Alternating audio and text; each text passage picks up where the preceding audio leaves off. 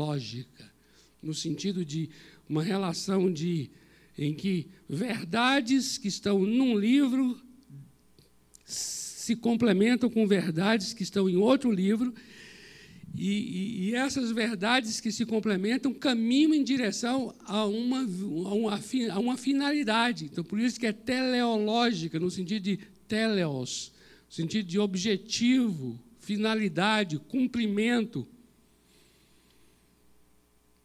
Então é maravilhoso, é maravilhoso, e aqui eu recomendo, tem livros maravilhosos nessa direção, que nos ajudam a ter uma visão panorâmica, uma visão do todo, uma visão em que, quando você compreende o todo, você entende o significado das partes, porque cada parte está dentro de um todo.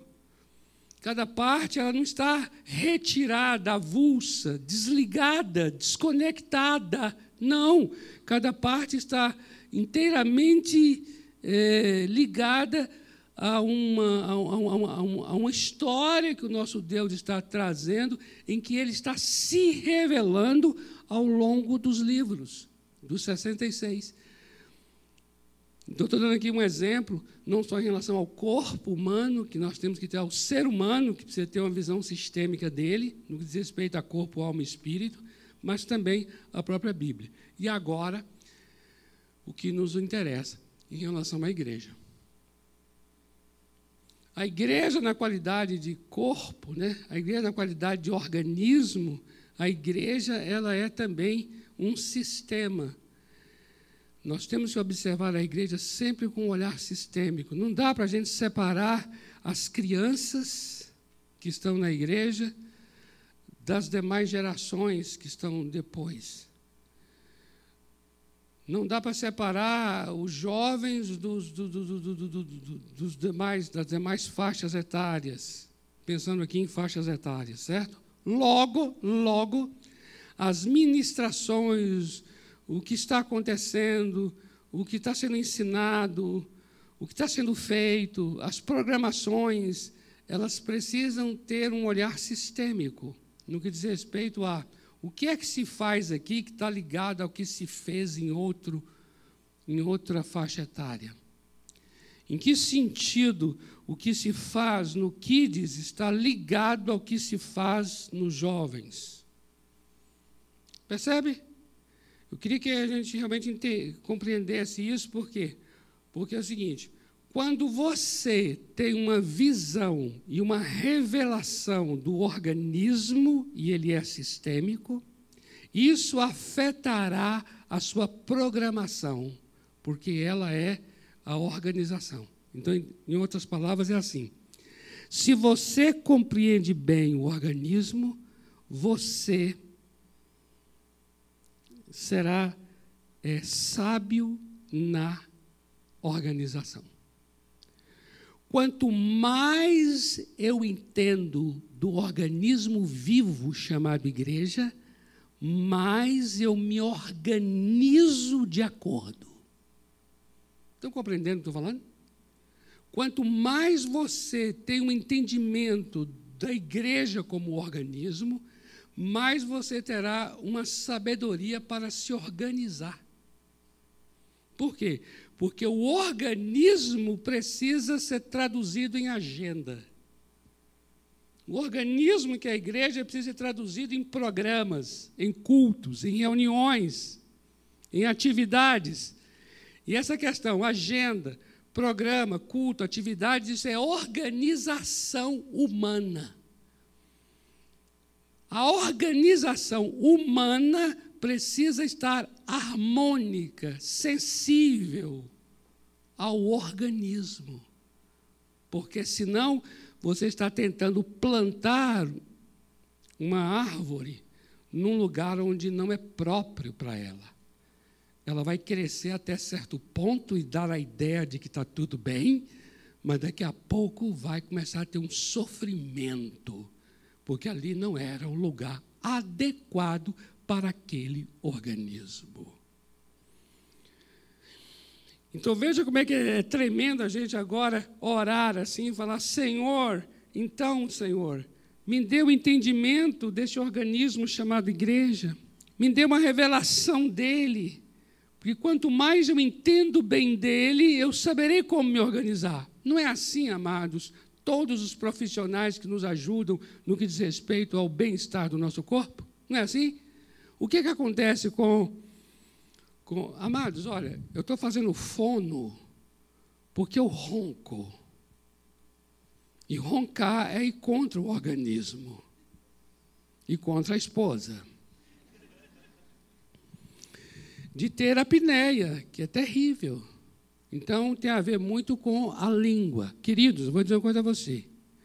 Eu tive esse entendimento de falar assim: Deus, obrigado pela doutora Esther. É uma mulher até judia. Porque ela conhece a minha boca e todo o sistema da língua que eu não conheço. Se eu não sei sobre o organismo, eu não sei me organizar.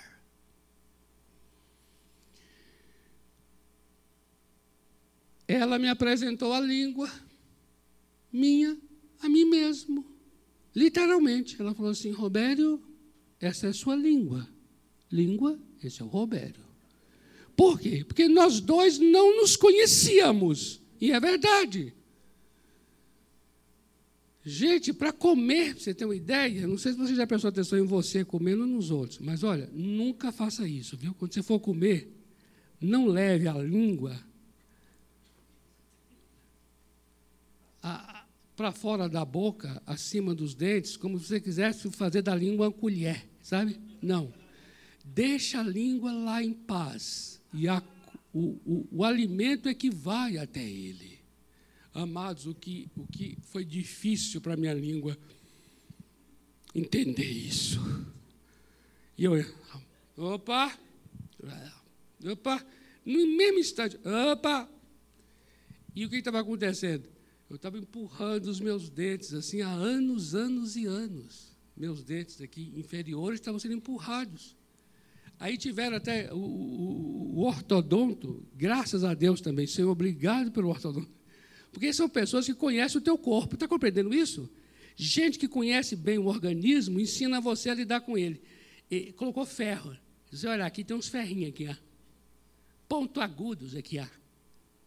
Para quê? Para quando a língua chegar no ferrinho, fazer ela, ela, ela aprender que na língua tem que ficar não. Entendeu? Aí eu comecei a falar assim. Inicialmente eu comecei a ficar falando assim. Para poder. Vocês estão compreendendo? Vocês estão entendendo? Foi um drama, foi um drama terrível. Aí depois eh, acostumei. Gente, hoje eu estou comendo assim, ó, e está as pessoas com o meu lado comigo assim, eu falo, Deus do céu, parece um festival de, de, de, de. Parece uma turma de. Assim, mas eu não prestava atenção nisso, não via isso antes. E eu também não fico olhando para ver, não, mas de tanto você treinou com você, que eu olho assim, Deus do céu, eu nem vou olhar. Aí você vai num restaurante assim, parece assim, parece os lagartos, assim, blá, blá, blá, blá, blá, blá, blá, blá. Deus, coisa horrível. Eu fazia isso, troço horroroso.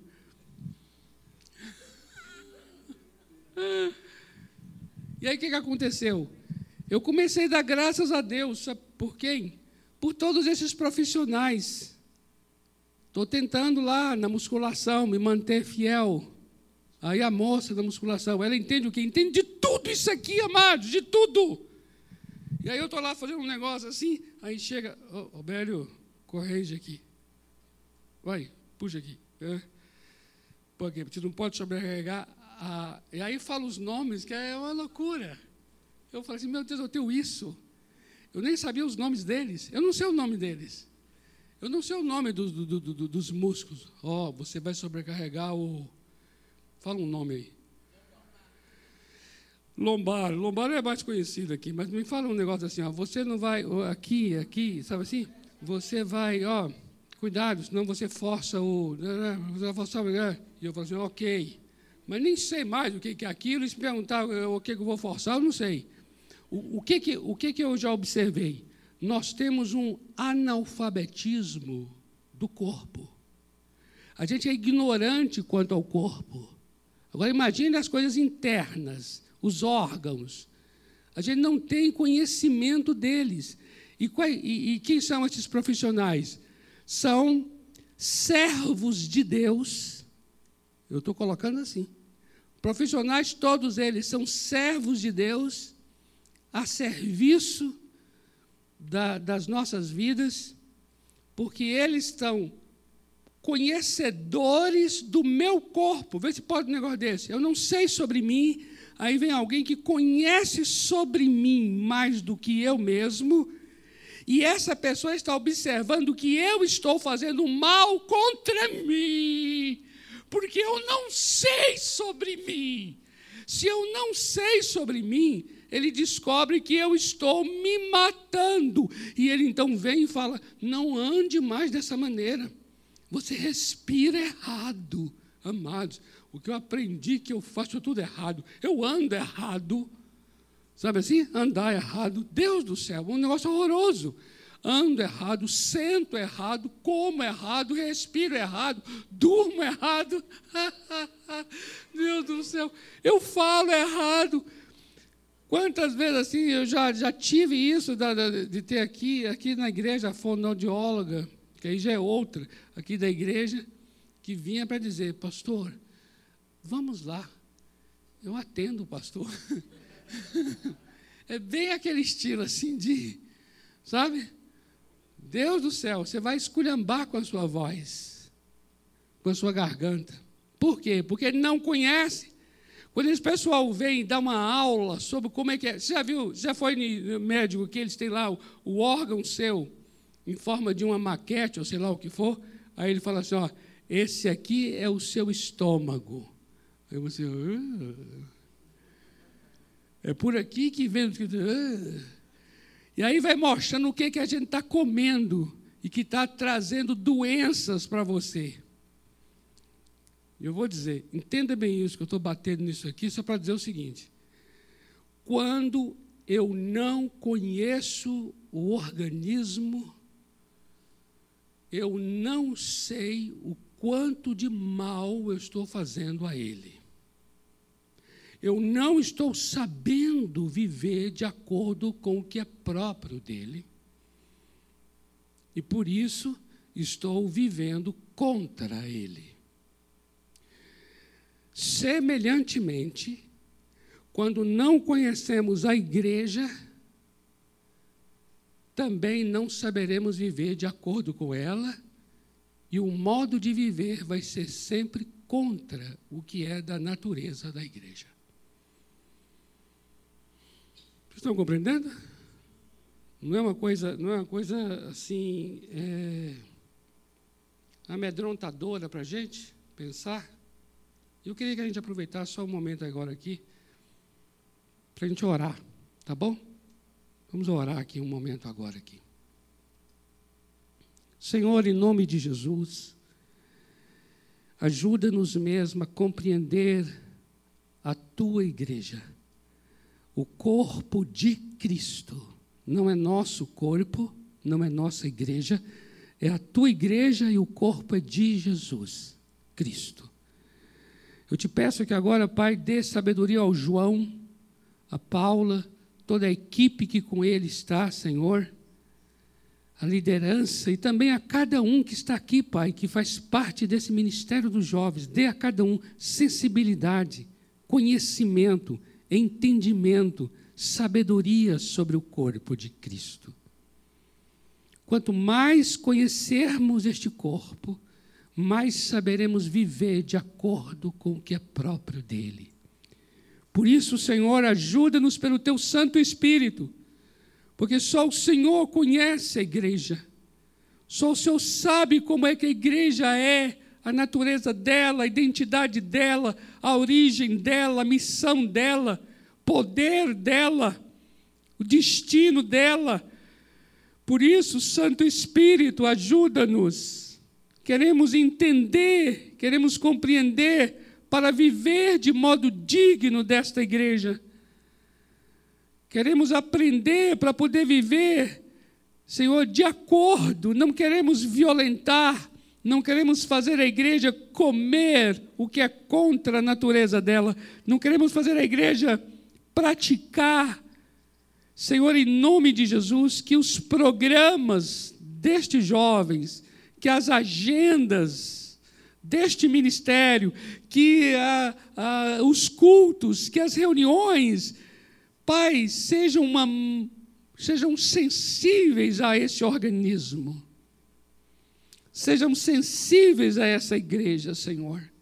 Ajuda no Santo Espírito a discernir o corpo. Ajuda no Santo Espírito a ter a sabedoria, a sabedoria da igreja, a sabedoria sobre a igreja. Dai-nos entendimento em nome do Senhor Jesus. Amém. Amém? Muito bem. Então, queridos, dentro dessa proposta de conhecimento do corpo, né, conhecimento da igreja, estamos é, organizando esses três encontros. Do dia 12, hoje, sobre identidade para cima, a palavra grega é eclésia, e é uma natureza divina, uma identidade divina. Para o dia 19, a palavra é vida, que é algo de dentro para dentro, e a palavra é koinonia. E essa koinonia ela é pneumática, no sentido de, de é, produzida, é, desejada e efetuada pelo Espírito e no dia 26 já é uma experiência para fora, que é o testemunho, a palavra grega querigma, que quer dizer justamente proclamar, e a natureza da igreja ela é missional, né? Já é próprio dela ser para fora. Isso que é tremendo, viu? Olha só que interessante. Mas vai chegar lá, tá bom? É próprio dela ser para fora. Então, quanto mais ela é para dentro, mais contra a natureza dela está sendo. Compreende isso? Então, aqui nós estamos na palavra de introdução, para você compreender que essa palavra de introdução vai estar presente em todas essas etapas que vamos estar compartilhando aqui. Então, assim, eu estou aqui com um horário, a gente vai terminar no horário né, que eu falei para o João ali, né? no máximo, no máximo, 21 e 30, tá bom? Então, eu, gostaria então que a gente que a gente começasse. a gente vai dizer, uau, começar. É, mas fique tranquilo. Eu, vamos cumprir o horário. Por favor, coloca lá, Sam, chamados para fora. Então, o nosso primeiro ponto é que lá, chamados para fora, no que diz respeito à identidade. Pode colocar então a próxima. Está aí o nosso texto.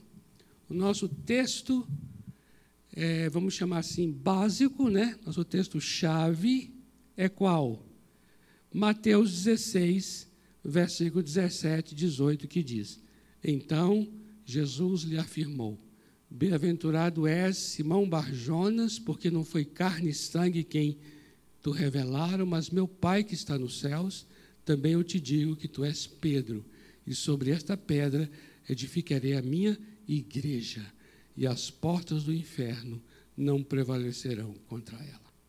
Amados, aqui é uma experiência maravilhosa que está acontecendo ali no capítulo 16, a partir do versículo 13, quando Jesus chama os discípulos à parte para poder fazer uma pergunta. E a pergunta é: Quem dizem os homens que eu sou?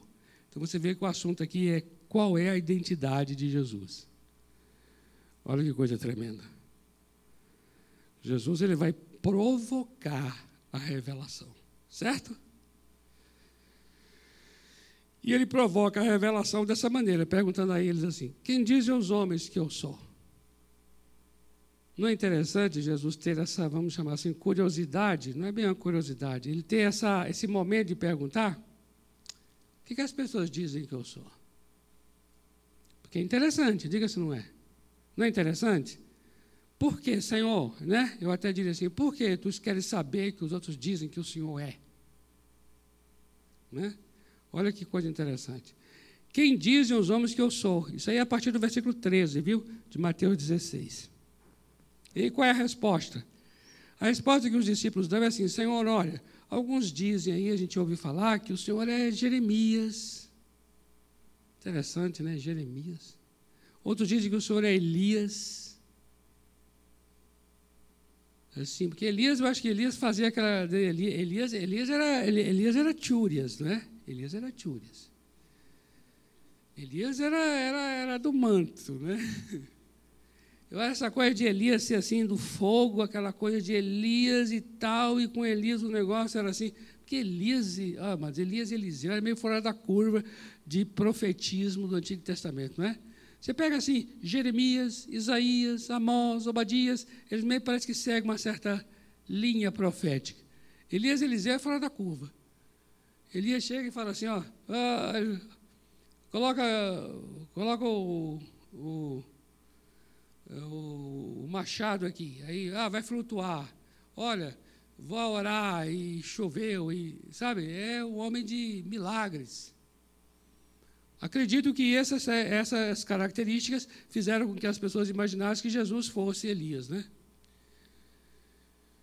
Alguns dizem João Batista também é outro que falam. E também ou algum, ou algum profeta, ou algum dos profetas. Então você veja, Jesus está sempre associado a profetas, né? De alguma maneira, eles tinham uma imagem de Jesus, talvez baseado no que Jesus fazia e falava. Acredito eu que o ministério de Jesus, a pessoa de Jesus, fazia com que eles ligassem Jesus a esses homens do Antigo Testamento, a essas pessoas, talvez por conta de serem assim homens profetas, assim homens né, que Deus falava através deles. Então eles imaginavam assim Jesus sendo mas aí a gente observa que Jesus ele não era esses aí, ficou bem claro no texto que ele não era. Não se tratava de Elias, nem de João Batista, cada um deles era eles. E Jesus era outra pessoa, mas quem era mesmo? Por isso Jesus volta-se para os próprios discípulos e diz assim: E vocês? Quem vocês dizem que eu sou? Aí é que vem Simão Barjonas. Interessante isso aqui, viu? Barjonas. Simão, filho de Jonas, ou filho de João. Barioná. Simão Barioná. Né? Ele era sempre alguém que estava sempre à frente, né? o nosso Simão. E ele veio então e falou assim: Tu és o Cristo. O Cristo é, tu és o Messias. Tu és o Machia. Tu és Hamashia Dizer isso, amados, era dizer assim: é, tu, tu, tu, não és. É, tu podes ter semelhanças com João Batista, pode ter semelhança com, com Elias, semelhança com, com, com, com Jeremias, mas tu és o Cristo, tu és o Messias. Então você vê que a, a declaração ela é muito exclusiva, ela é, muita, ela é muito singular. Está dizendo assim: Tu és o Messias, o Filho do Deus vivo. Essa, essa, essa confissão em nada se assemelha com as anteriores, porque as anteriores era, era falando algo em relação a, a, a, ligando a outras pessoas, mas nesse caso aqui está se dizendo sobre ele ser, ele ser de uma origem divina e ele, ter, e ele ser aquele ungido, porque a palavra Messias, Machia, significa ungido. Né? Então Pedro está dizendo: Tu és o ungido. Então tu és inigualável, tu és incomparável, tu és o ungido, o Filho de Deus vivo. Observa bem isso aqui. Isso aqui que está acontecendo, amados, é no versículo 16. Aí, quando chega no 17, Jesus vai dizer a ele assim: Bem-aventurado, feliz né, és tu, Simão Barjonas, porque não foi a carne e o sangue. Amados, eu gosto muito de pegar esse texto e trazer um outro texto que está lá no Evangelho de João. Se você olhar lá no primeiro capítulo do Evangelho de João, você tem um encontro de Jesus com, com Pedro e, e dá a entender que esse dá a entender que esse encontro no capítulo 1 de João, ele é anterior a esse aqui de Mateus 16. Dá a entender tudo. Por quê? Porque aqui Jesus já está andando, Pedro já está andando com os outros discípulos Já tem um bocado de discípulo ali. Lá em João, capítulo 1, não. Lá é um encontro que, que trouxeram Simão, Simão Bajonas até Jesus. O que dá a entender, sabe o quê? É que aquele encontro do capítulo 1, ele é uma espécie de primeiro encontro que está tendo com Jesus. Primeiro encontro. É, quer ver? Deixa eu ler para vocês aqui. Capítulo 1. É, versículo 40. Era André, o irmão de Simão Pedro, André, viu? João capítulo 1, versículo 40. Era André, o irmão de Simão Pedro, um dos dois que tinham ouvido o testemunho de João. João é João Batista. E seguido Jesus. Então, olha só, André, irmão de, João, de Simão Pedro, ele ouviu o testemunho de João Batista sobre Jesus, ele resolveu seguir Jesus. Aí diz o texto aqui, versículo 41, que ele achou, ele é o André, né? ele achou primeiro o seu próprio irmão Simão, a quem disse: Ó, achamos o Messias. Achamos o Messias. E o levou a Jesus. Olhando Jesus para ele, olha só, olhando Jesus para ele, para ele é para é para Simão, tá bom? Disse: Tu és Simão, o filho de João. Tu serás chamado Cefas, que quer dizer Pedro. O que dá a entender, então, nessa experiência aqui do capítulo 1 de João é que é a primeira experiência que ele está tendo com Jesus, Simão. E quando ele tem essa primeira experiência, Jesus olha para ele e fala assim: Tu és Simão, Sabe aquela coisa assim de encontrar, encontrou um profeta assim, né? Aí ele diz assim, ó, tu serás chamado Cefas, que quer dizer Pedro. Ou seja, não é ainda, você não é Pedro ainda, mas você vai ser chamado Pedro. Calma. É como se tivesse guardado aquele, é como se tivesse assim, guardado para uma ocasião própria, oportuna, em que ele então será Simão Pedro, mas por enquanto ainda não. Você é Simão, filho de João, mas você será. E quando é que veio essa ocasião oportuna? Veio aqui!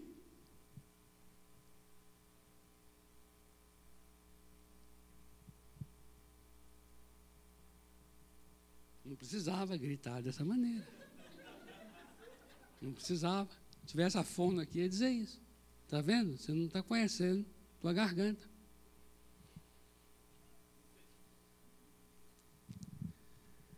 Aqui ele vai usar, ele, aqui ele vai dizer assim, ó, tu és. Olha o que ele vai dizer aqui, ó. Simão Barjonas. Ele continua chamando de Simão Barjonas, viu? Simão, filho de João, Jonas. Não foi carne e sangue que revelou isso a você, mas meu Pai que está nos céus. Aí ele vai dizer assim: ó, também eu te digo que tu és. Agora, agora é como se é como se dissesse assim: agora sim tu és Pedro. E por que lá tinha dito que tu serás e agora diz tu és? É por causa de uma palavrinha que está aí, muito preciosa, chamada também. Olha lá. Também. Por que também?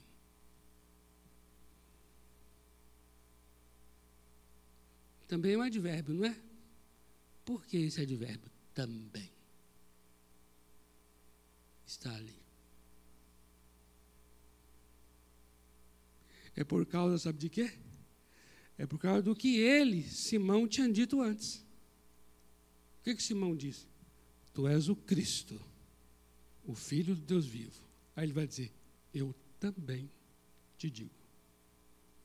Tu és Pedro.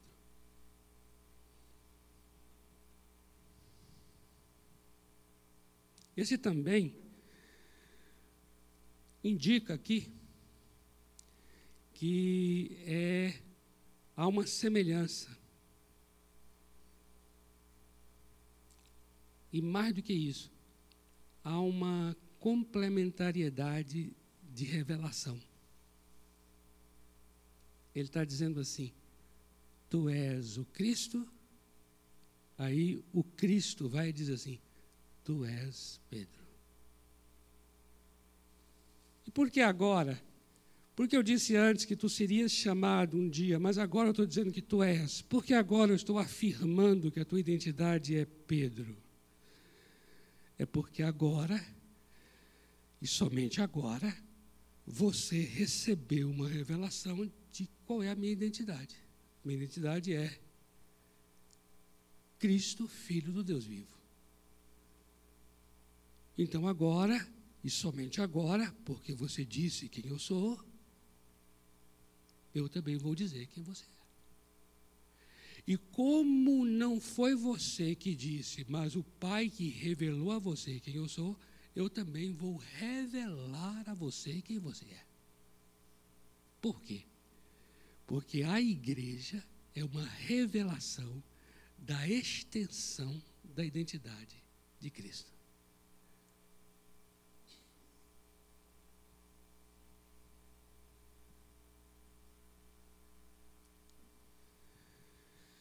Podemos dizer a partir daí o seguinte: quem Cristo é, a igreja será.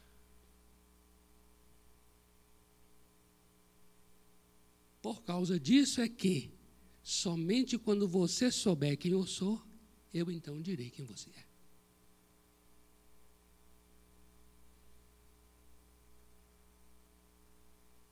E aqui entra uma coisa muito que eu considero muito séria que tem acontecido, que é assim. Quando Jesus vai falar com ele, ele diz assim: não foi carne e sangue. Ao dizer não foi, para mim, é, está tendo aqui um registro da parte do Senhor Jesus, porque o Senhor Jesus não precisaria ter dito isso, bastava ter dito assim: Simão, o meu Pai que está nos céus é quem te revelou isso. Bastava ter dito isso. Mas, mas antes de dizer quem foi que falou isso a Pedro, Jesus disse quem é que não teria condições de dizer. E quem é que não tem condições de dizer? Carne e sangue. Amados, eu estava em Aracaju.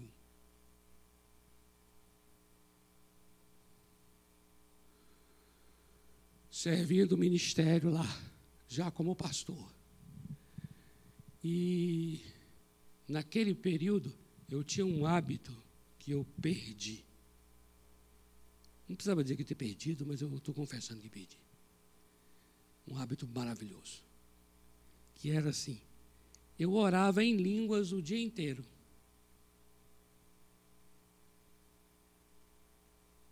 Ficava o dia inteiro orando por onde é que eu fosse, para onde eu fosse, o que estivesse fazendo, eu tinha uma consciência de orar em línguas muito grande, assim, ficar orando em língua, orando em língua, orando em língua.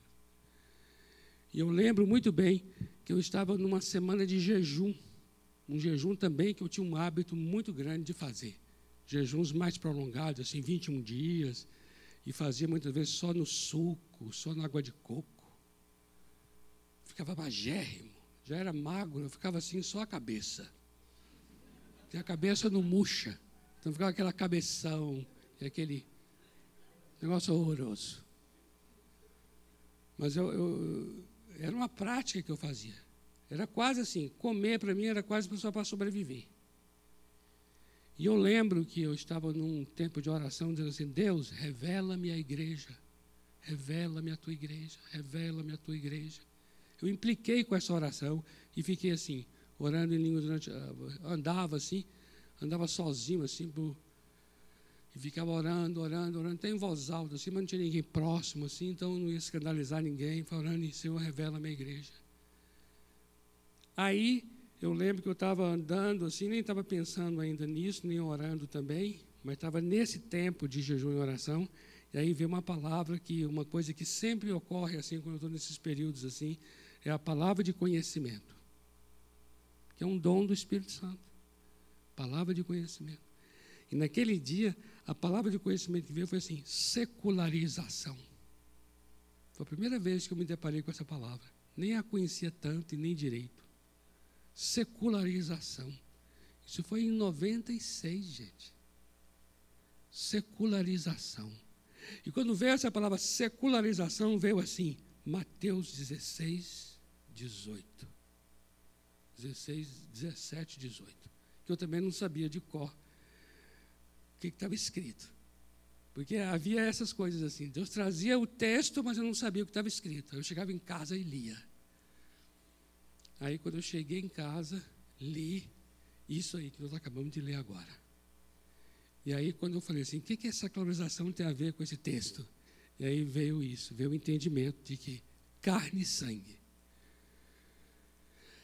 O que é carne e sangue? Carne e sangue é, é, é, o que é, é o que é assim do ser humano, sabe assim? Carne e sangue é o poder, carne e sangue nesse texto aí e em outros textos, amados, quer dizer o seguinte: não é que não é que é maligno carne e sangue, não é, porque carne e sangue é, sou eu e você, nós somos feitos de carne e sangue. Mas o que veio claro, pra, claro é assim: há o controle, a soberania de carne e sangue, a divinização de carne e sangue. Quando carne e sangue quer dirigir, quando carne e sangue quer controlar, quer assumir aquilo que não é próprio da carne e sangue fazer, porque a carne e sangue é limitado, a carne e sangue é falho, a carne e sangue é contaminado, a carne e sangue é pecaminoso, a carne e sangue é imperfeito. Então, não tem condições de carne e sangue exercer domínio. A gente chega e fala assim: ah, o que, o que faremos esse mês, o que faremos esse ano no canal jovem? Olha, gente, dá ideias aí. Aí um fala uma coisa, outro fala outra, tem reuniões, reuniões, reuniões, reuniões, reuniões, reuniões. A gente está cada vez mais dando lugar a carne e sangue. Carne e sangue é, é, é, a, é, a, é a soberania humana sobre um lugar que é que só tem um Senhor, que não tem como repartir esse senhorio com ninguém, esse controle com ninguém. A questão não é, a questão não é a habilidade de carne e sangue como sendo maligna. Não, o maligno é carne e sangue querer substituir o que é divino. Aí é maligno. Entende o que eu estou falando? Carne e sangue é uma bênção no sentido de carne e sangue é, sou eu e você. Nossos talentos, nossas habilidades, é carne e sangue. No entanto, quando estas coisas querem tomar o lugar de, é mais ou menos assim: a arca do Senhor tem que ser conduzida sobre os ombros dos levitas, conforme o Senhor ordenou através de seu servo Moisés. Ah, mas tem um carro novo aqui que é muito melhor do que o ombro de levita. E esse carro novo vai proteger melhor a arca. Então vamos levar no carro novo. Aí levou e deu no que deu. E aí o senhor fez o quê? Mandou parar. Para! E aí parou para dizer: o que foi que aconteceu? Por que alguém morreu? E aí Deus vai dizer assim: é porque a arca não se leva em carro novo, por mais novo que ele seja, mas se leva nos ombros dos levitas, conforme foi ordenado. Aí chama os levitas, coloca a arca no ombro deles e vai com os levitas levar a arca até Jerusalém. Está compreendendo? Não, não, não, não, é, não é satanizar carne e sangue, não é diabolizar carne e sangue, não. Mas é quando quer, quando quer ter revelação e não tem capacidade de ter. Está compreendendo? Quando quer assumir coisas que não são, que não são de, de carne e sangue fazer. Percebe? Eu, eu chego aqui e falo assim, um exemplo. Chama a pessoa, faço o apelo. A pessoa levanta a mão, vem à frente. Você confessa Jesus como teu Senhor e Salvador, aí ele confessa, eu confesso Jesus, meu Senhor e Salvador. Aí ele repete, repete comigo, repete, repete. Gente, está salvo. Não, está não. Como é que uma pessoa que se, se, se, se ele ter repetido o que eu falei, significa que ele está salvo. Imagina. Imagina a capacidade humana que eu estou tendo de estar salvo quando eu quero estar. Novo nascimento, carne e sangue não tem capacidade de realizar. Novo nascimento é obra do Espírito Santo. E aí, vamos, aí, amados, a partir daí nós vamos começar a entender tanta coisa que a gente faz e a gente toma aquilo por ter sido Deus. E você vai chegar e dizer assim: não, isso tem que sair daqui. Não tem que tomar o lugar. Amados, eu vou dizer uma coisa a vocês. A obra mais maligna, mais maligna, é a obra da substituição. Todo trabalho de Satanás tem esse princípio. O princípio é assim, ó. Eu me aproximo, oi. Eu me aproximo, oi. De maneira amorosa. É um amor. É um amor. Eu me aproximo, oi. Aí daqui a pouco, o que, que eu faço? Amados, Satanás não quer trabalho paralelo apenas. Ele quer tomar o lugar de. Ele quer que saia. Essa é, é a natureza maligna. A natureza maligna é a natureza de assentarei no lugar de Deus. É, é tomar o lugar de. Então, carne e sangue é assim. Vai aproximando, vai chegando, vai chegando, vai chegando, vai chegando, vai chegando, até que se assenta no trono que é de Deus e toma o lugar. Compreende isso? Isso é terrível, amados. Isso tem acontecido.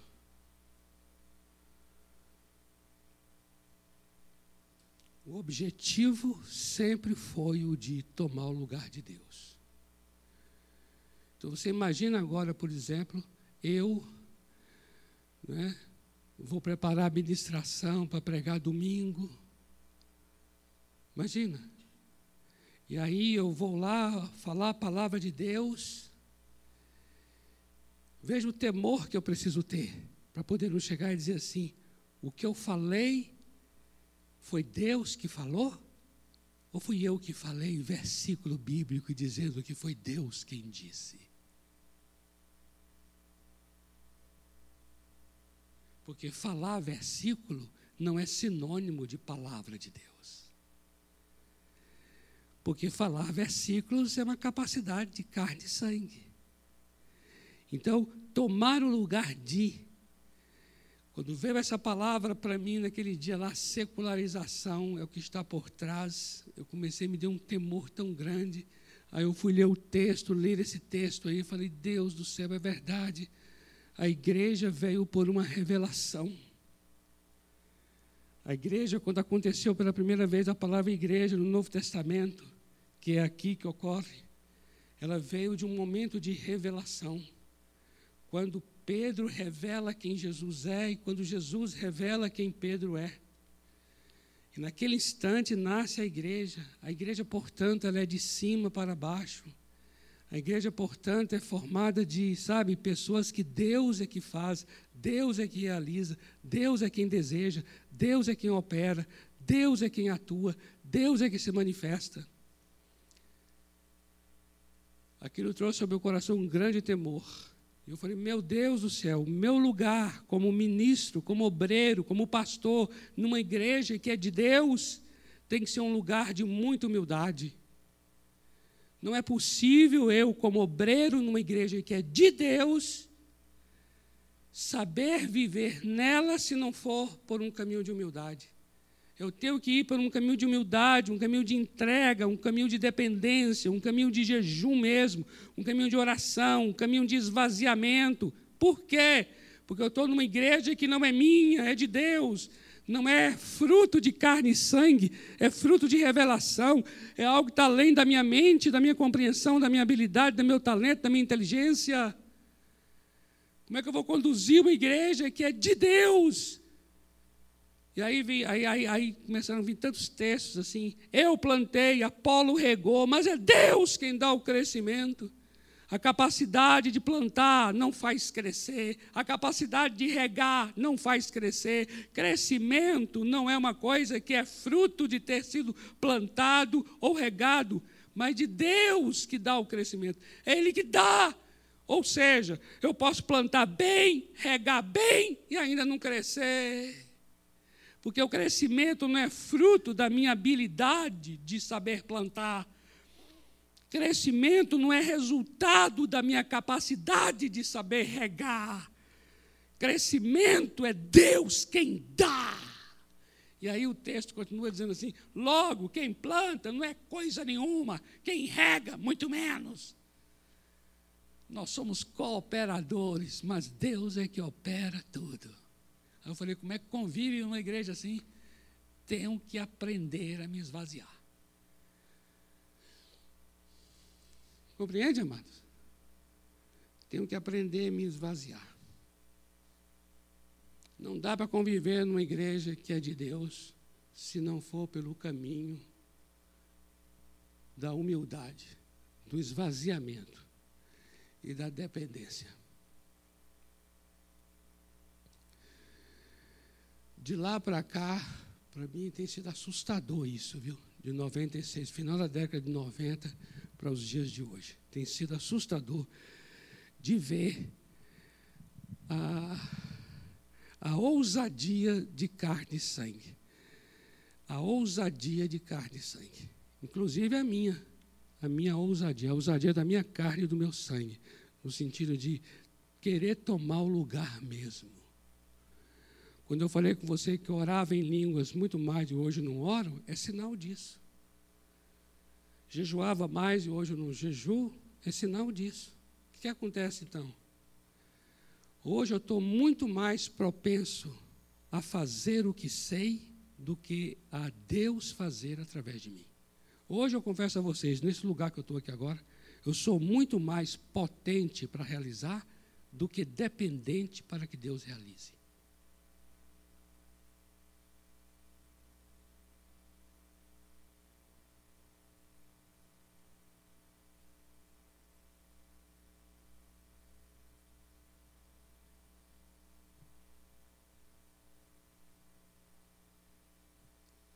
Queria que a gente guardasse bem essa palavra, no sentido assim, para mim a palavra-chave aqui é substituição.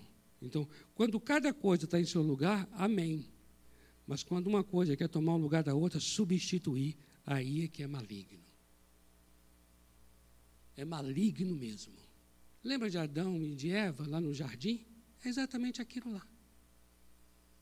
Seus olhos vão se abrir, você vai ser como Deus. Sabe assim? Então isso atrai a gente. A gente quer tomar o lugar. Quer acontecer algum pecado de Babel?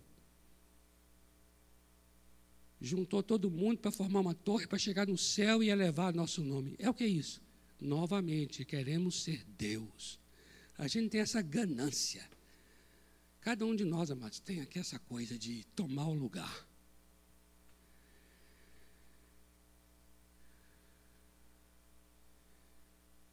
Precisamos orar por isso. Amém? Para que Deus nos detenha. para que Deus venha e nos impeça. Essa trama que a gente está elaborando aqui para retirá-lo da IBP. Eu vou dizer uma coisa a você: a IBP está caminhando por um caminho de secularização. E a gente precisa, ó, aqui, ó, chegar assim e falar: Deus, a gente quer aqui que o Senhor venha desmantelar essa tramóia que nós estamos elaborando para tirar o Senhor. Nunca, amados, a oração é difícil tanto como tem sido aqui. Quando eu falo aqui, eu me refiro à, à igreja. Entende? Me refiro, talvez mais especificamente, à liderança. Compreende? Sabe quando vai sucateando o lugar de oração e vai enchendo de caixa, no sentido é, metafórico? É isso. Vai colocando ali, sabe, no sentido figurado. Outras atividades, outras. Puxa, mas nós reservamos um lugar aqui para a gente orar, buscar Deus junto, todo mundo. E aquele lugar ali vai sendo esvaziado, esvaziado, vai se ocupando com outras coisas, outras coisas, outras coisas. No final fica quase ninguém ali para poder orar. Por quê? Porque sabemos muito bem tocar uma igreja sem Deus. Amados, se não tiver jejum, se não tiver oração, se não tiver busca, se não tiver quebrantamento, continua tendo culto, continua tendo reunião, amados. Porque nós somos bons para fazer continuar. Compreende? Então isso é terrível. É terrível. A gente tem que confessar isso. Eu sou capaz de querer tomar o teu lugar, mas jamais sou capaz de ser quem tu és. Jamais. A igreja de Deus. A igreja de Deus. A revelação veio a ele. Pode colocar o próximo aqui, eu acho que vou ter que ser bem breve mesmo assim. Está aqui, ó. É, tentando trazer um pouco mais aqui o Mateus 16, 18, né? Oikodomesso no sentido de oiko, né, casa, doma, sentido de construir, edificar. Então, edificar uma casa. Eclésia, esse ek, essa preposição, amados, tem o sentido de de dentro. De dentro. E que a gente usa muito por para fora. Mas também pode ser de dentro. Então você vai tirar uma coisa de dentro que também pode ser sinônimo de para fora. É uma preposição. E esse klesis vem dessa, desse verbo kalel, que é chamar.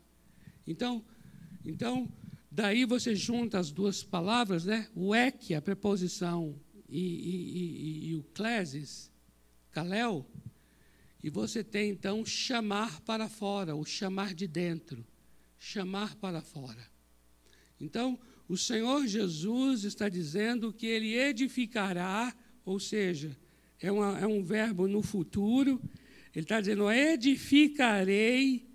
Então, nós podemos, a partir daí, dizer assim: a igreja é uma construção de Cristo, ou seja, ela é uma habitação de Cristo, ela é uma, uma edificação de Cristo para a habitação de Deus.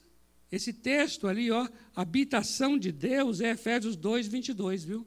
Lá em Efésios 2, 22 diz literalmente isso, que nós somos edificados para a habitação de Deus, edificada com pessoas, pedras vivas. Então, nós somos as pedras vivas, de acordo com 1 de Pedro 2,5, chamadas, ou seja, essas pessoas foram chamadas para fora do mundo. Aqui a gente está trazendo um outro sentido da palavra eclésia, né? porque o sentido original lá é, é de uma assembleia que é formada é, ao ar livre, né? e as pessoas são chamadas de dentro das casas delas. Então, as eclésias eram as as congregações, as assembleias, né? que eram formadas de pessoas chamadas para fora de suas casas. No entanto, eu estou tomando aqui o texto de João 15, 19, para dizer o quê? Que Jesus vai dizer ali, ó, eu os tirei, eclego, eclego, é a palavra tirei, que está ali em João 15, 19, eu vos tirei do mundo então é interessante você usar esse texto agora de João 15, 19.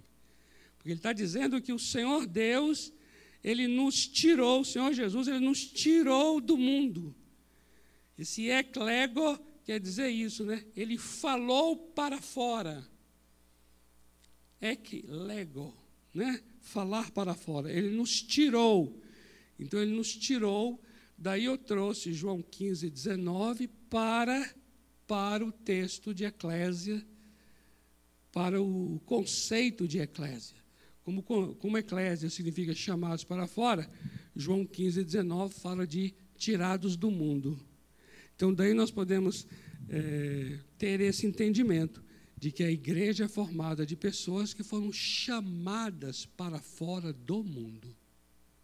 Então, nós estamos no mundo, olha que interessante, não é? Nós estamos no mundo, nós estamos em São Paulo, nós estamos inseridos neste mundo, mas fomos chamados para fora dele. Fomos tirados do mundo, mas ainda no mundo e tirados do mundo. Veja que experiência. Essa experiência é, é magnífica porque ao ser tirado do mundo, nós não fomos para um outro espaço, ambiente. Nós continuamos nesse lugar, espaço físico, mas nós fomos tirados do mundo no sentido de tirados desse sistema, tirados desse império espiritual das trevas, tirado dessa autoridade maligna. Então nós somos tirados, mas ainda estamos nele. Por isso é que Jesus ora em João 17 assim: Senhor, eu não os peço que os tire, os leve daqui, né? Mas que eles sejam livrados do mal. Então nós temos, somos livrados do mal, mas estamos ainda no mundo, mas fomos tirados do mundo. E lá em João 15, 19, Jesus diz que essa é a razão pela qual o mundo nos odeia. Por que o mundo nos odeia? Não é porque a gente fez alguma coisa contra, não, alguém. Esse mundo nos odeia porque nós não somos da mesma natureza dele. Nós fomos tirados dele. Essa é a razão pela qual o mundo nos odeia. Então existe um ódio para conosco que é sem motivo, sem causa. É uma questão de natureza e não de comportamento. Não é porque nós tivemos um comportamento ruim para com alguém que alguém nos odeia. Não. Ele nos odeia porque a natureza do mundo é uma e a natureza da igreja é outra.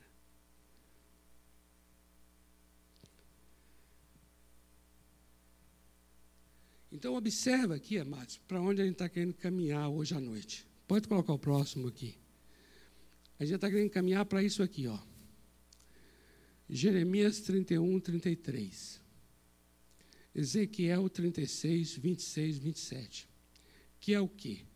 A gente está querendo caminhar para uma sobrenaturalidade. Que é aquilo que eu falei, ó, carne e sangue não pode fazer essas coisas. Olha aí, ó farei uma nova aliança. E qual é a nova aliança com esse povo, chamado igreja? A nova aliança é essa: imprimirei as minhas leis, no coração as escreverei.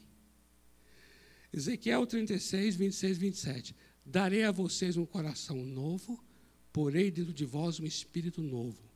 Veja, tirarei de vós o coração de pedra e vos darei um coração de carne. Então houve aqui uma mudança, uma transformação.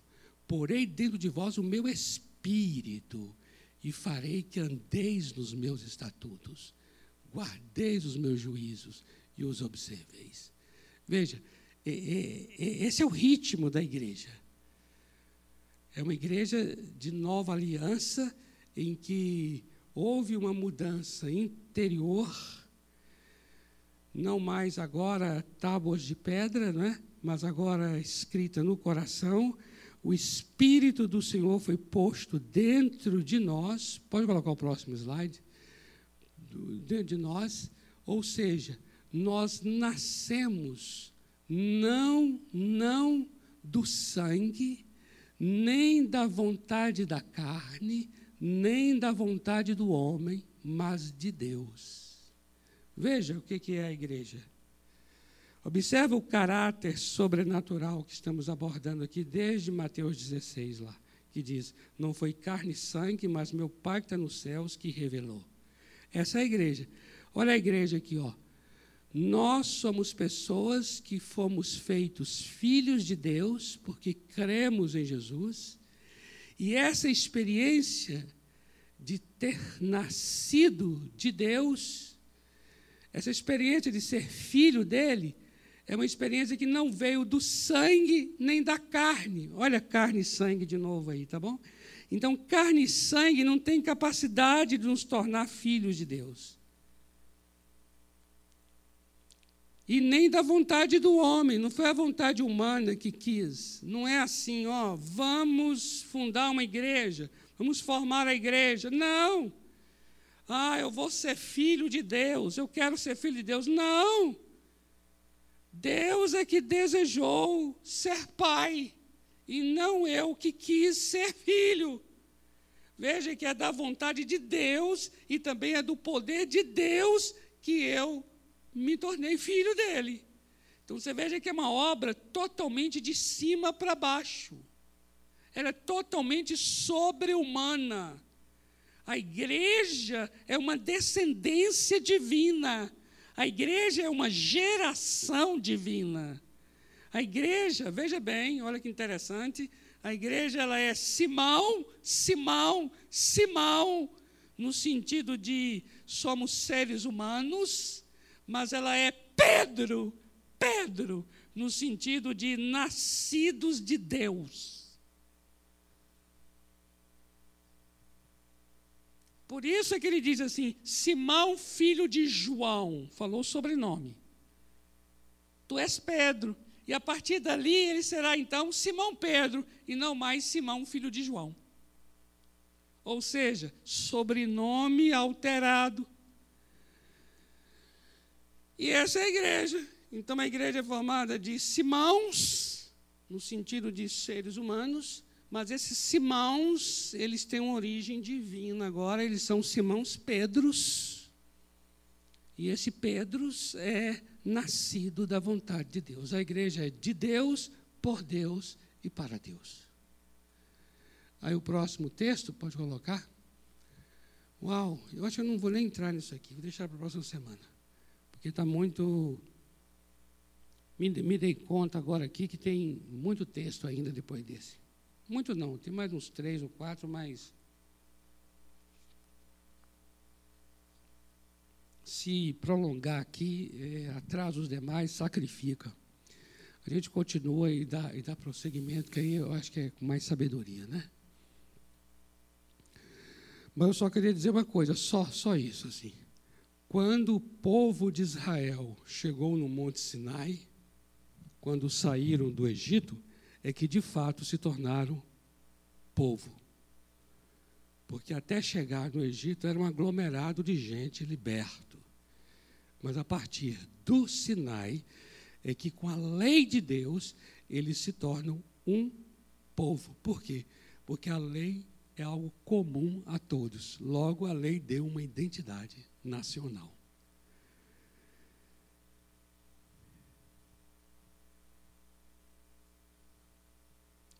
E essa experiência do Sinai, ela aconteceu 50 dias depois da Páscoa.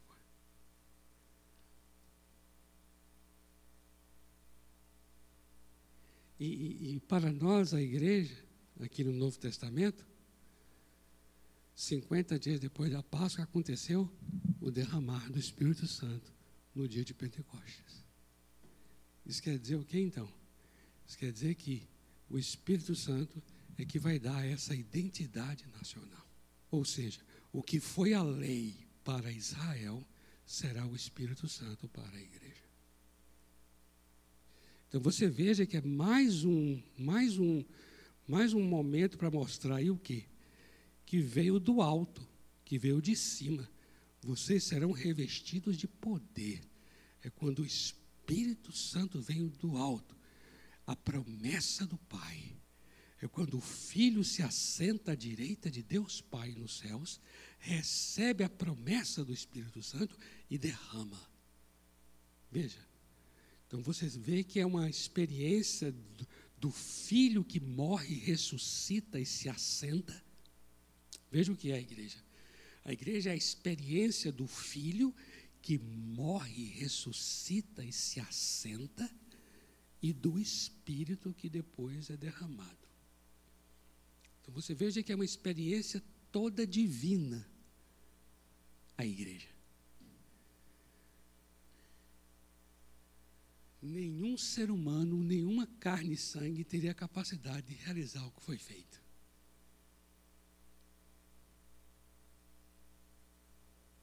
Amém? Vamos ficar em pé aqui para a gente orar? Eu que o nosso tempo aqui já deu. Eu vou respeitar o nosso horário aqui, ainda que estamos passando aqui uns minutinhos. Mas eu, eu gostaria de continuar nesse ponto aqui, é porque hoje a introdução foi muito longa. Então eu gostaria de continuar nesse ponto aqui e já emendar com coinonia a nossa experiência de comunhão, que é uma experiência também sobrenatural. Mas eu gostaria que você guardasse isso no seu coração agora, assim. Essa questão da, da identidade sobre-humana, a identidade sobrenatural, a identidade divina, a identidade que carne e sangue não tem competência para criar e só, só Deus é capaz. Essa é a igreja. Então nós estamos aqui, ó, um grupo de queridos e amados aqui. Nós viemos aqui, né, nós nos organizamos para estar nessas quartas-feiras, são iniciativas de organização que a gente é capaz de fazer. Não somos? Mas tem muita coisa para se realizar que nós não somos capazes. A gente chega um momento que a gente tem que dizer assim: Senhor, eu, eu me, me limito aqui. Senhor, eu me coloco aqui, ó. Aqui é meu lugar. Senhor, eu não quero mesmo tomar o lugar que é teu. Eu não quero te substituir, porque é uma substituição horrorosa. Não vai para frente, não vai, não vai funcionar. Restaura, restaura, Senhor. Restaura o lugar da revelação. Restaura o lugar da, da, da presença, da glória do Senhor enchendo. Restaura o lugar da, da, da cura, do milagre, da palavra de sabedoria. Senhor, restaura esses lugares. E aqui depois eu ia trazer uns textos bíblicos aqui para a gente orar, mas a gente faz isso semana que vem, onde eu gostaria muito que a gente intercedesse mesmo assim, porque são pontos bíblicos de restauração do sobrenatural. Quando eu falo restauração do sobrenatural, entenda, viu? Estou dizendo que nenhum de nós aqui está desprezando ou está abandonou o sobrenatural. Não, mas eu quero dizer o seguinte, queridos, entenda o que eu estou dizendo. Nós estamos caminhando por um processo lento de secularização. E a gente precisa orar a Deus, dizer: Deus, abre meus olhos na minha vida pessoal, da minha casa e também aqui na vida da igreja. Nós queremos, Senhor, saber onde é que nós temos que, né? onde é que nós temos que parar, onde é que nós temos que fechar o templo, como ele disse através de Malaquias, sabe? Ele falou assim: ó, seria tão bom que aparecesse alguém para fechar o templo, para não oferecerem mais esse fogo estranho no meu altar. Deus desejou que alguém aparecesse para fechar o templo, para dizer assim: hoje não vai ter culto, não. Sabe essa coisa assim? De interromper e falar assim: ó, é muito mais que isso. Há muito mais que isso. Amém? Vamos orar juntos aqui? Por isso, Vou chamar o João aqui, vamos orar junto por isso. Vamos orar por esse, por esse movimento de Deus, a igreja, em nome de Jesus. Eu vou orar e vou passar para vocês, para você orar também, tá bom? Pai amado, em nome de Jesus, nós queremos mesmo, Senhor, que a igreja do Senhor seja de fato restaurada segundo o que o Senhor planejou, desenhou, edificou, sonhou. Toda a capacidade que o Senhor nos deu, toda a habilidade do alto, todo o poder que já foi derramado, todo o dom que já foi distribuído. Senhor, quanta coisa tremenda o Senhor já fez, a igreja já recebeu. E nós estamos aqui agora querendo aprender mesmo a viver de acordo com essa natureza da igreja. Queremos aprender a viver de acordo com esse plano, com esse sonho do Senhor, com essa missão do Senhor. Eu não estou aqui para ser para me realizar como pastor. Eu não estou aqui para buscar minhas realizações, é, que muitas vezes frustradas como, como, como pessoa humana, e usar o ministério para me realizar. Eu quero, Senhor, em nome de Jesus, que eh, estar esvaziado diante de Ti. Eu quero entrar nesse lugar, nessa brecha. Eu quero entrar nesse lugar de, de, de, de humilhação diante da Tua presença, esse lugar de dependência, dependência. Tu sabes no meu coração como eu, eu era uma pessoa que chorava mais, chorava tanto, tanto, de amor, de paixão, fogo que ardia. Eu pregava o Evangelho do Senhor com um ardor no coração, parei de pregar. Tem anos que eu não sou um pregador do Evangelho. Me acovardei, me intimidei diante das trevas. O Senhor sabe, o Senhor me conhece, como eu orava, como eu era apaixonado por adoração. Aqueles instantes que eu molhava o tapete de tanto que chorava, amando o Senhor, como eu fazia isso, parei de fazer. Eu cresci em tantas áreas e, ao mesmo tempo, me distanciei de ti. Me tornei independente por conta de tanta autonomia, de tanta capacidade. A habilidade minha me traiu. A habilidade minha eu não soube administrar o crescimento, não soube administrar minha maturidade. Eu não soube, eu quero confessar diante dos meus irmãos aqui nessa noite, eu não soube. Eu não soube administrar todo o crescimento, toda a habilidade que o Senhor me deu. Hoje eu sei mais do que sabia lá em 96, 95, mas eu não soube administrar bem esse crescimento. Ao mesmo tempo que crescia, ao mesmo tempo eu dependia menos de ti, ao mesmo tempo orava menos, ao mesmo tempo clamava menos, jejuava menos, e hoje é raro esses jejuns prolongados que eu fazia. Pai, em nome de Jesus, eu sei que naquele tempo havia muita, muito, muita ingenuidade, muita religiosidade, mas, Senhor, o que não faltava naquele tempo era um fogo pela tua presença, era uma busca pela tua presença. E as manifestações do Senhor eram muito mais sensíveis, muito mais concretas, muito mais poderosas. Eu cresci, Senhor, ao longo do ministério, mas confesso, me estagnei na fome da tua presença, me estagnei na busca pela tua glória. Tenho, tenho, tenho, tenho dedicado mais em reuniões para poder cuidar das coisas do que em oração. Tenho me dedicado mais em ficar em ficar tendo, tendo conversas, conversas durante três, quatro, cinco horas mas para orar não dedica esse tempo, não há essa fome, não há, mais, não há mais essa busca. Eu quero confessar diante desses jovens aqui, Senhor, que carne e sangue começou a tomar um lugar indevido, a um lugar imoral, a um lugar impróprio, é um lugar ilegal na minha vida. E diante do Senhor e diante dos irmãos, eu quero me arrepender, eu quero confessar diante do Senhor a minha dor, eu quero confessar diante do Senhor a minha, a minha, a minha miséria. Eu quero confessar diante do Senhor a minha escassez, a minha, a minha Senhor, a, a falta de fome, a minha, Senhor, total e, e, e busca por, por outros tipos de águas, por criar cisternas rotas que não retêm água. Quando o Senhor diz: O meu povo me abandonou fez duas coisas terríveis, me abandonou e construiu cisternas que não retêm água. Eu quero nesta hora dizer, Senhor, eu quero os mananciais das tuas águas. Eu quero voltar a ter sede de ti.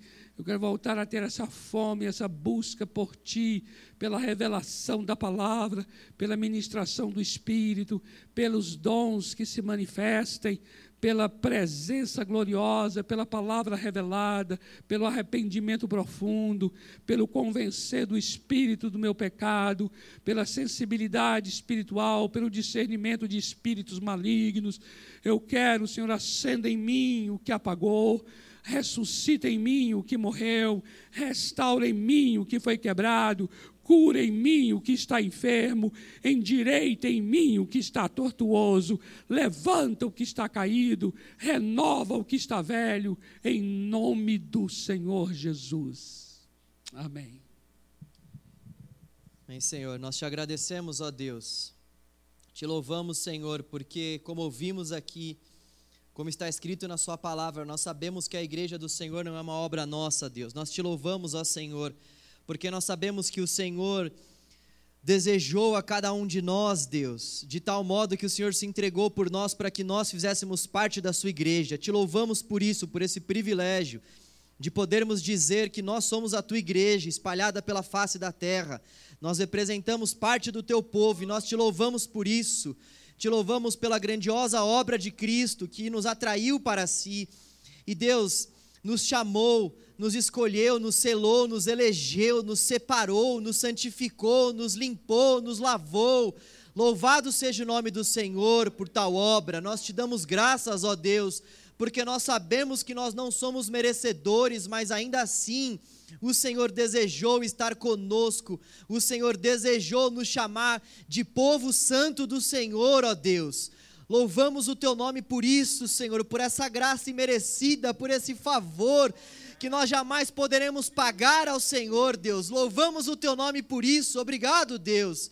Obrigado por ter visto em nós aquilo que nenhum de nós aqui jamais viu. Obrigado, Senhor, por ter confiado a nós tamanha obra, Senhor, tamanha responsabilidade. Obrigado, Senhor. Obrigado, Deus. E nós, além de te agradecermos, queremos mais uma vez também clamar ao Senhor. Ó oh, Deus, nos ajude, Senhor. Nos ajude, Deus Ajuda-nos, Senhor, a não permitirmos com que essa secularização tome conta do nosso coração. Ajuda-nos, ó Deus, a olharmos para nós, Senhor, porque muitas vezes nós olhamos para a instituição, Deus, e dizemos, Pai, coisas sobre a instituição, mas nos esquecemos que a instituição é composta por pessoas. Tenha piedade de nós, ajuda-nos, ó Senhor. Ajuda-nos, ó Deus Ajuda-nos a não termos relacionamentos baseados em carne e sangue dentro da igreja, Senhor, a não termos interesses egocêntricos, interesses carnais, ó Deus. Tenha misericórdia de nós e ajuda-nos, ó Senhor, para que nós não venhamos ter meros interesses próprios dentro da tua casa, Senhor. Nós estamos tão preocupados com quem nós iremos namorar, com quem nós vamos casar. Nós estamos tão preocupados com reuniões e programações, com quem vai pregar, Senhor, com tanta coisa, Deus. Com tantas coisas, Senhor, e nós não estamos preocupados, ó Deus em abrirmos o nosso coração para o Senhor e buscarmos ser aquilo que o Senhor deseja que sejamos, ó oh Deus. Tenha piedade de nós, Senhor. Ajuda-nos, ó Senhor, para que os interesses do Senhor, Pai, possam ocupar o centro do nosso coração e o centro da tua igreja, ó Senhor com que nós venhamos buscar as coisas do alto, não as coisas terrenas, com que nós venhamos agradar ao teu espírito e ao teu coração em detrimento do nosso, e com que nós possamos dizer assim como Cristo: seja feita a tua vontade, ó Senhor. Ainda que isso doa, ainda que, ainda que isso traga a nós consequências danosas, seja feita a tua vontade, não a nossa, porque a igreja é tua. A igreja é obra do Senhor e não dos homens seja feita a tua vontade de acordo com aquilo que o Senhor deseja, Deus. Essa é a nossa oração, Senhor. Nós te louvamos por tudo, Deus, em nome de Jesus. Louve a vida, nós louvamos também a vida do teu filho, Senhor. Continue falando e usando a vida do Roberto e sua casa, Senhor. Abençoe o teu filho, sua esposa, Senhor. Continue trazendo renovo da parte do Senhor através da vida dele para cada um de nós, Deus. Em nome de Jesus. Amém. Graças a Deus. Sexta-feira nós temos a nossa oração, nove e meia, online. Sábado nós teremos o nosso culto. Por favor, estejam conosco, vamos ser igreja juntos. Amém? E quarta que vem também tem mais. Deus abençoe a sua vida. E se você não pegou o lanche, por favor, pode pegar. E se você pegou, pode pegar outro também. Tá bom? É um presente aí nosso. Obrigado, dona Rita. Louvamos a Deus também por sua vida. Muito obrigado, tava tudo uma delícia. Gente, se vocês não comerem esse lanche de frango, comam. Vocês não sabem o que vocês estão perdendo. Leva para casa também, pode levar. Aproveita que eu já estou bonzinho. Valeu, valeu.